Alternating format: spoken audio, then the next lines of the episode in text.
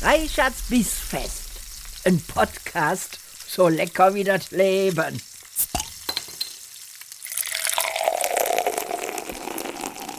Liebe Freunde der gehaltvollen Verdauung, herzlich willkommen zu einer weiteren Folge meines Podcasts Reichards Bissfest. Heute dreht es sich mal nicht vordergründig nur ums Essen, sondern heute sprechen wir über einen ganzen Abend, nämlich eure Rolle als Gastgeberin oder Gastgeber. Bitte verzeiht, dass ich etwas verschnupft klinge. Ich bin jetzt den fünften oder sechsten Tag raus aus meiner äh, Corona-Quarantäne, bin aber immer noch leicht angeschlagen, habe aber nur noch leichten Schnupfen, bin auch negativ. Aber deswegen nasale ich hier heute so ein bisschen rum. Aber nichtsdestotrotz, ich finde das Thema super spannend, weil die meisten von euch da gehe ich jede Wette ein, sehr gut darin sind, Essen zuzubereiten, gut zu kochen, sich tolle Rezepte auszusuchen, Dinge gut auf den Teller zu bringen, gut zu präsentieren. Aber die wenigsten machen sich Gedanken darüber, was es eigentlich heißt, einem Gast einen wirklich tollen Abend zu bieten. Da geht es natürlich um viel, viel mehr als nur das reine Essen. Also, nur mal so ein paar Dinge, die mir da durch den Kopf gehen. Wenn man an sowas denkt wie die bekannten Fernsehformate, ja. Ähm, der Name ist jetzt nicht nennen, ich mache ja keine Werbung hier für andere. Aber äh, dann geht es häufig ums Dekorieren, dann geht es häufig um die richtige Speisereihenfolge, dann geht es häufig um das pünktliche Servieren des Essens und so. Und das ist ja auch alles schön und das ist auch alles gut. Aber ein Abend ist dann gelungen, wenn die Leute, die ihr eingeladen habt, eine tolle Zeit hatten und wenn ihr als Gastgeberin oder als Gastgeber auch eine tolle Zeit hattet. Und da kann man sich genauso gut drum kümmern, wie um perfekt zubereitetes Essen. Deswegen spielt das Essen jetzt erstmal eine Nebenrolle in diesem Podcast, sondern wir denken mal darüber nach, was heißt es eigentlich zum Beispiel, ein echtes Interesse an euren Gästen zu zeigen. Wie führt man denn durch so einen Abend? Wie bereitet man sich denn thematisch auf so einen Abend vor? Was ist denn die Rolle von Smalltalk, wenn man zum Beispiel Leute ganz neu kennenlernt? Ja, die berühmte Angstsituation, mein Partner, meine Partnerin bringt zum ersten Mal jemanden von der Arbeit mit, ja, und dann auch noch deren Partner, Partnerin, Ehemann, Ehefrau, whatever und man hat plötzlich so eine künstliche Situation zu Hause, wo man so denkt, so, oh Gott, oh Gott, oh Gott, wie soll ich denn jetzt durch diesen ganzen Abend kommen? All das spielt ja eine ganz, ganz wichtige Rolle, wenn es darum geht, Leuten einen schönen Abend zu bieten. Und da ist übrigens dann auch egal, ob dieser Abend bei euch zu Hause stattfindet oder ob ihr euch ähm, in einem Restaurant verabredet. Ja, die Grundregeln der Kommunikation, die gelten da auch. Und da möchte ich gerne mal einsteigen. Also wir bereiten jetzt mal gedanklich so einen Abend vor. Wir tun mal so, als kämen Leute, die ihr schon einigermaßen kennt. Also nicht völlig Unbekannte. Wir reden hier jetzt nicht über das Blind Date oder ähm, die extremen Situationen, dass äh, ihr Leute, die euch persönlich oder beruflich wichtig sind, zum ersten Mal jetzt einen ganzen Abend um euch haben werdet. Das sprechen wir nachher drüber. Ja, aber das ist ja eher die Ausnahme. Wir reden jetzt mal über die Regel. Das heißt, es kommen gute Bekannte, es kommen Freunde zum Abendessen. Ähm, grundsätzlich bin ich als Gastgeber, und jetzt spreche ich tatsächlich mal von mir hier als äh, Stefan, bin ich immer darauf bedacht, dass die Leute an dem Abend möglichst originell und möglichst charmant das von mir bekommen, was sie mögen. Und nicht das erleben müssen, was ich total toll finde. Also, wenn ich ähm, mir Gedanken über Getränke mache für so einen Abend, denke ich natürlich darüber nach, was mögen die gerne. Und serviere nicht meinen Lieblingswein, sondern habe vielleicht durch Gespräche im Vorfeld schon rausbekommen, oh, das ist hier eher ein Riesling-Trinker. Ähm, dann packe ich mal meinen Bordeaux äh, zur Seite und dann gibt es heute Abend Riesling. Oder ähm, hier bei uns in der Kölschen Region. Na, welches Lieblingskölsch trinkt man denn? Das ist ja hier ein, ein richtig, eine existenzielle Frage. So, und natürlich versuche ich dann ähm, Rahmenbedingungen zu schaffen, in denen mein Gast das hier vor Ort hat, was er mag. So, und wenn ich jetzt zum Beispiel eine gute Freundin hier habe, die gerne Gin trinkt, dann frage ich natürlich vorher, welchen Gin magst du denn? Und den habe ich dann natürlich auch hier. Und dann auch in der Kombination, wie der gerne getrunken wird. Wenn dann mir dann jemand sagt, so ja, mit Rosmarin und mit einer Gurkenscheibe, dann habe ich natürlich Rosmarin und Gurke hier. Das heißt ja nicht, dass es dann den ganzen Abend nur dieses Getränk geben darf. Obwohl vielleicht ist das natürlich strategisch wichtig, möglichst viel. Aber ähm, ich kann natürlich im Laufe eines Abends dann auch einen anderen Gin servieren, der mir ganz besonders gut schmeckt, in einer völlig anderen Kombination. Aber wichtig ist immer, versetzt euch in die Position eures Besuchs und denkt darüber nach, was kann ich diesem Besuch hier servieren, anbieten, was ihm gefällt. Das geht bei Getränken los, das äh, geht über Musik weiter. Ja, wenn ich ähm, weiß, da kommt jemand, der in erster Linie äh, klassische Musik mag und dafür töten würde und ich habe dann eine Haus-Playlist den ganzen Abend laufen, weil das meine Lieblingsmusik ist, ist das nicht der beste Weg zu zeigen, dass man sich für diesen Gast interessiert. Ja? Und darum geht es ja letztlich. Ein guter Gastgeber zeigt, dass er sich an diesem Abend vor allen Dingen um seine Gäste, um seinen Besuch kümmern möchte und sich für diese Leute interessiert. Das geht natürlich dann automatisch auch in die Themen über, über die man an so einem Abend dann vielleicht miteinander reden möchte. Wenn ich jetzt zum Beispiel weiß, da kommt ein bekennender ähm, Fußballfan und ich habe null Ahnung von Fußball, dann muss ich mir jetzt nicht verzweifelt Fußballthemen aneignen, aber ich sollte mich darauf vorbereiten, ein schönes Gespräch über Fußball führen zu können mit meinem Besuch. Ja, das kann man dann zum Beispiel dadurch einleiten, dass man auch sagt, du, äh, nehmen wir mal hier, der muss ja immer herhalten, ja. Sven hatte mir erzählt, dass du ein totaler FC Köln-Fan bist. Ich kann mit Fußball leider gar nichts anfangen, aber erzähl mal, gehst du auch ins Stadion? Bist du, bist du bei den Heimspielen dann immer dabei? Ja? Einfach Themen bringen, von denen ihr wisst, da steigt euer Gast drauf ein. Dann fragt ihr natürlich nach. Das ist so eine ganz wichtige Grundregel in der Kommunikation. Man nennt das Dialektik. Einen guten Dialog führen bedeutet nicht einfach nur eine Frage stellen und dann weise bei der Antwort nicken. So, ah, ah ja, du gehst ins Stadion. Ah, ja, ja. Möchtest du einen Gin? ja, dadurch führt man natürlich kein gutes Gespräch, sondern man geht dann hin und sagt, ist dir das nicht äh, zu aufregend? Ja, ich kann mir sowas im, im Fernsehen angucken und kriege schon fast einen Herzinfarkt, aber im Stadion, da würde ich, würd ich wahrscheinlich zusammenbrechen. Also man kann ja mit den Antworten, die dann kommen, meistens sehr gut etwas machen.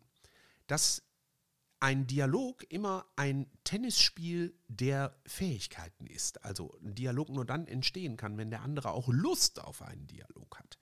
Das ist natürlich klar. Man kann jeden Dialog auch dadurch zerstören, dass man dem anderen immer nur ein Wort als Antwort gibt. Ne? Ah, ich habe gehört, du bist ein FC Köln-Fan, gehst du eigentlich auch gerne zu den Heimspielen? Ja. ah. Und ist dir das nicht zu aufregend? Nein. so, dadurch kann man natürlich äh, jeden Dialog zerstören, aber tun wir mal so, als wäre euer Gegenüber auch daran interessiert, einen angenehmen Abend zu haben. Und es ist jetzt nicht das erste Mal, dass ihr auf, den, auf die neue Ehefrau eures Ex-Manns trefft, die überhaupt keinen Bock auf euch hat. So, na, wir gehen mal von einer angenehmen Grundsituation aus. Dann entsteht natürlich auch ein Gespräch. Und dieses Gespräch könnt ihr euch wirklich vorstellen wie ein Tennisspiel der Fähigkeiten. Also der eine spielt einen Ball rüber, der andere nimmt den Ball auf, überlegt, was kann er mit diesem Thema machen. Und dann verfallt bitte nicht in die typische Falle der Dialektik, nämlich nach, ob bewusst oder unbewusst, nach Situationen zu suchen, in denen ihr dann eure Geschichten erzählen könnt. Also, bleiben wir bei dem Beispiel. Heimspiel, FC Köln-Fan, der andere sagt etwas dazu und eure Reaktion darauf ist, ja, nee, da kann ich gar nichts mit anfangen. Aber ich äh, äh bin ja äh, total süchtig nach Tennis. Ne? Tennis, boah, ich habe schon mit 15 Jahren angefangen, Tennis zu spielen. Und ich weiß nicht, ob du auch Tennis guckst, aber hast du das jetzt letztens im Fernsehen gesehen? Djokovic, Zverev, bla bla bla bla bla bla bla. Das macht ein guter Dialektiker nicht. Ja? Also nicht das Gespräch von eurem Gast wegnehmen und eigene Anekdoten auf den Tisch bringen. Ja, wir sind ja hier als Gastgeber unterwegs, da darf man ja ruhig mal eine platte Metapher nehmen, aber nicht sofort mit euren Sachen kommen, sondern bleibt ein bisschen in diesem Tennisspiel. Ja, also spielt die Bälle hin und her, fragt nach, stellt Rückfragen, arbeitet möglichst viel mit offenen Fragen. Ja, offene Fragen, W-Fragen, wieso, warum, wann, weshalb. Ja, das sind alles unheimlich gute Türöffner. Und man kann sich so einen Abend tatsächlich auch gedanklich durchstrukturieren, dass man halt hingeht und eben sagt, okay, es geht mir nicht nur ums Essen und es geht nicht nur darum, wann was auf dem Tisch steht, sondern es geht auch darum, mit welchem Thema steige ich denn ein. Ähm, dann habt ihr vielleicht irgendein sehr ernsthaftes Thema, was ihr unbedingt mal besprechen wolltet. Ne? Es ist natürlich immer blöd, so ein Thema direkt am Anfang rauszubringen. Ähm, was ich dich immer mal fragen wollte, warum habt ihr euch eigentlich getrennt? Ja, das kann man an so einem Abend durchaus fragen, aber das sollte man vielleicht nicht in den ersten zehn Minuten fragen. Außer euer Gegenüber trägt die Betroffenheit oder dieses Thema so dermaßen im Gesicht, dass ihr merkt, so, pff, ich kann jetzt auch nicht nicht über den Elefanten im Raum reden, aber auch das könnt ihr natürlich gedanklich vorbereiten. Also, ganz wichtiger Aspekt von einem schönen Abend ist, dass ihr euch gedanklich auf so eine Situation vorbereitet, dass ihr den Abend äh, durchdenkt, dass ihr euch Gedanken darüber macht, wie könnte denn ein Abend völlig losgelöst vom Essen aussehen, weil wenn das Essen das Highlight ist und dann passt da irgendwas nicht, ihr habt nicht gewusst, dass da jemand eine Allergie hat, er kann was nicht essen, ähm, das Steak ist zu durchgeworden, ähm, das äh, Kartoffelpüree habt ihr versalzen, ähm, der Nachtisch ist eine Vollkatastrophe geworden und wenn das eure Höhepunkte für den Abend waren, dann ziehen euch missglückte Versuche natürlich emotional total runter, weil ihr dann sehr enttäuscht seid von dem, was ihr da abliefern wolltet. Das Essen hat an so einem Abend, da bin ich fest von überzeugt, maximal eine Bedeutung von 30 Prozent. Ja, oder machen wir es mathematisch korrekt, 33,33 Prozent. Der Rest ist die Kommunikation und die Gesamtsituation, die ihr für den Abend vorbereitet habt. Also, denken wir mal über das Willkommen nach. Ähm, wir tun jetzt weiterhin so, als wäre das Besuch, den ihr als angenehm empfindet. Also Leute, die, auf die ihr euch freut. Das Essen sollte dementsprechend möglichst zu 80, 90 Prozent bereits fertig sein, vorbereitet sein. Oder es ist vielleicht eine Tradition, dass ihr zusammenkocht. Das ist bei mir so, wenn ich hier Besuch habe, dann wird zu 99 Prozent wird, während der Besuch da ist, wird auch gekocht. Oder ähm, ich habe von vornherein das Essen so vorbereitet, dass wir am Tisch essen. Quatsch, am Tisch essen. Das ist ja eine Überraschung. Ich meinte, dass wir am Tisch zu Ende kochen, ja. Also ich habe hier sogenannte heiße Teller. Das ist, ähm, also hat nichts mit Raclette zu tun, ist auch kein Fondue, sondern das ist ein ja, Equipment, was ich mir mal in Holland geholt habe. Das sind Heizplatten, die vorne aus einem Porzellanteller bestehen und im hinteren Teil ähm, eine Heizplatte haben. Muss man ein bisschen Geduld mit haben mit den Dingern, aber es ist total gemütlich. Zum Beispiel dann äh, das Rinderfilet da drauf zu machen oder die Garnelen und die stehen dann nur gewürzt und vorbereitet auf dem Tisch und dann macht sich das jeder selber. Ne? Also so kann man ja mit dem Essen als Bestandteil des Abends spielen, aber ihr als Gastgeber seid nicht plötzlich verschwunden. Das ist eine ganz wichtige Sache, die ihr unbedingt im Blick haben solltet. Wenn ihr wirklich eine schöne Situation haben wolltet, solltet ihr nicht länger als fünf, maximal zehn Minuten im Laufe des Abends verschwinden. Das haut nicht immer hin und ihr habt auch nicht alle die Wohnsituationen dafür. Also ich habe ja zum Beispiel hier eine Wohnküche, das ist perfekt. Äh, aber wenn man jetzt in eine Küche verschwinden muss, um da das Essen noch eben fertig zu machen, dann ist das so. Aber wenn man dann für 20 Minuten verschwindet, nehmt ihr die komplette Dynamik aus diesem Abend. Und das sollte euch nicht passieren. Dann solltet ihr ein grobes Zeitkonstrukt für den Abend festlegen. Wenn ihr also wisst, die Leute kommen ohne Auto, die fahren nachher mit dem Taxi wieder zurück, ähm, es ist mitten in der Woche, am nächsten Tag muss gearbeitet werden, dann klärt direkt, wenn der Besuch reinkommt und sich einmal mit einem Getränk in der Hand so ein bisschen warm gefunden hat in eurer Wohnung, äh, klärt, wann die wieder aufbrechen müssen. Ruft dann schon mal ein Taxiunternehmen an und bestellt zu einer Zeit, die dann für alle passt, schon mal das Taxi. Ja, dann habt ihr diesen Stress nachher nicht, weil auch das versaut einen Abend, wenn ihr am Ende äh, merkt, der Besuch kommt nicht weg. Ja, dann macht es, stresst es den Besuch, dann entstehen peinliche ähm, Wartezeiten. Also auch solche Sachen kann man ja toll vorbereiten und früh am Abend dann schon klären und entsprechend ähm, auch schon mal ein Taxi rufen oder ein Uber oder eine Straßenbahn. So, aber ähm, auch das gehört dazu. Ja, die Musikauswahl des Abends gehört dazu. Es gehört dazu, ähm, auf dem Schirm zu haben, ob ich äh, Raucher zu Besuch habe oder nicht.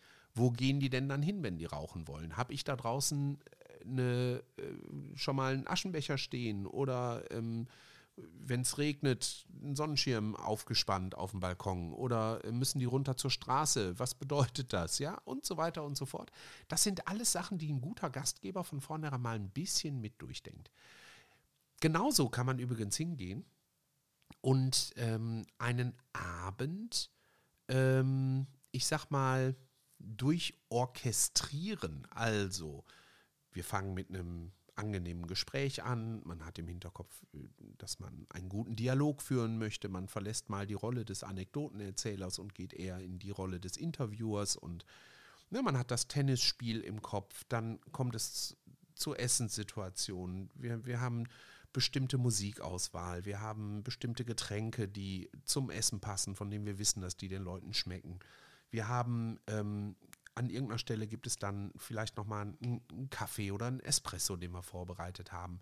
Ähm, ihr wisst natürlich, worauf die Leute Appetit haben. Ihr habt vielleicht aber ähm, auch zwei Stunden Leerlauf. Ja, also ihr wisst, das Essen dauert eine gute Stunde und dann, wir haben um sieben angefangen, dann ist acht Uhr, vielleicht halb neun mit wegräumen. Was machen wir denn dann die letzten zwei Stunden? Ja, und dann ist wichtig, dass man auch dafür noch was vorbereitet hat. Also, der Klassiker ist, ähm, dass man zum Beispiel Würfelspiele macht. Ja, irgendetwas, was ähm, nicht durch Wissen funktioniert, sondern durch Glück. Oder ähm, also Quizspiele sind auch toll. Da würde ich euch aber immer empfehlen, dass ihr Quizspiele benutzt mit so absurden Fragen, dass selbst die schlausten Leute am Tisch keine Chance haben, immer alles äh, richtig zu beantworten. Ich habe letztens hier in der Quarantäne ein Spiel entdeckt, gebe ich euch jetzt mal als Tipp. Ich fand das wirklich super. Klugscheißer heißt das.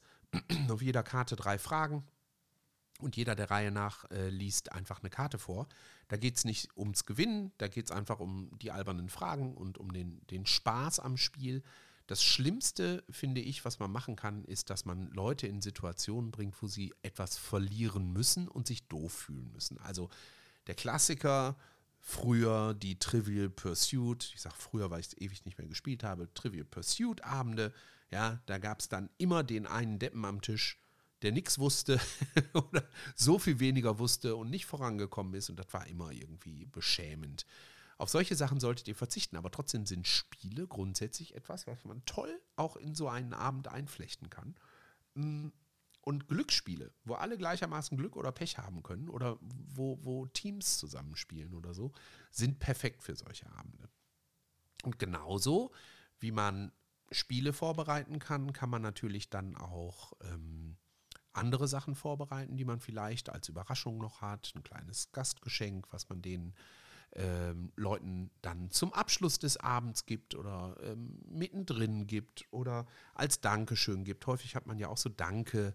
Situation, ne? ach Mensch, du hast mir so toll geholfen hier, das immer eingekauft während meiner Quarantäne, deswegen das Abendessen und ich habe hier noch eine Kleinigkeit für dich. Auch so etwas, verschießt nicht euer ganzes Pulver am Anfang, macht euch nicht nur Gedanken über den Anfang des Abends, sondern genau wie bei einer guten Präsentation in der Firma geht es darum, einen tollen Einstieg zu schaffen, eine unterhaltsame Präsentation zu machen und auch einen tollen Ausstieg aus, dem, äh, aus der Präsentation zu schaffen oder eben in unserem Fall einen tollen Ausstieg aus dem Abend hinzubekommen.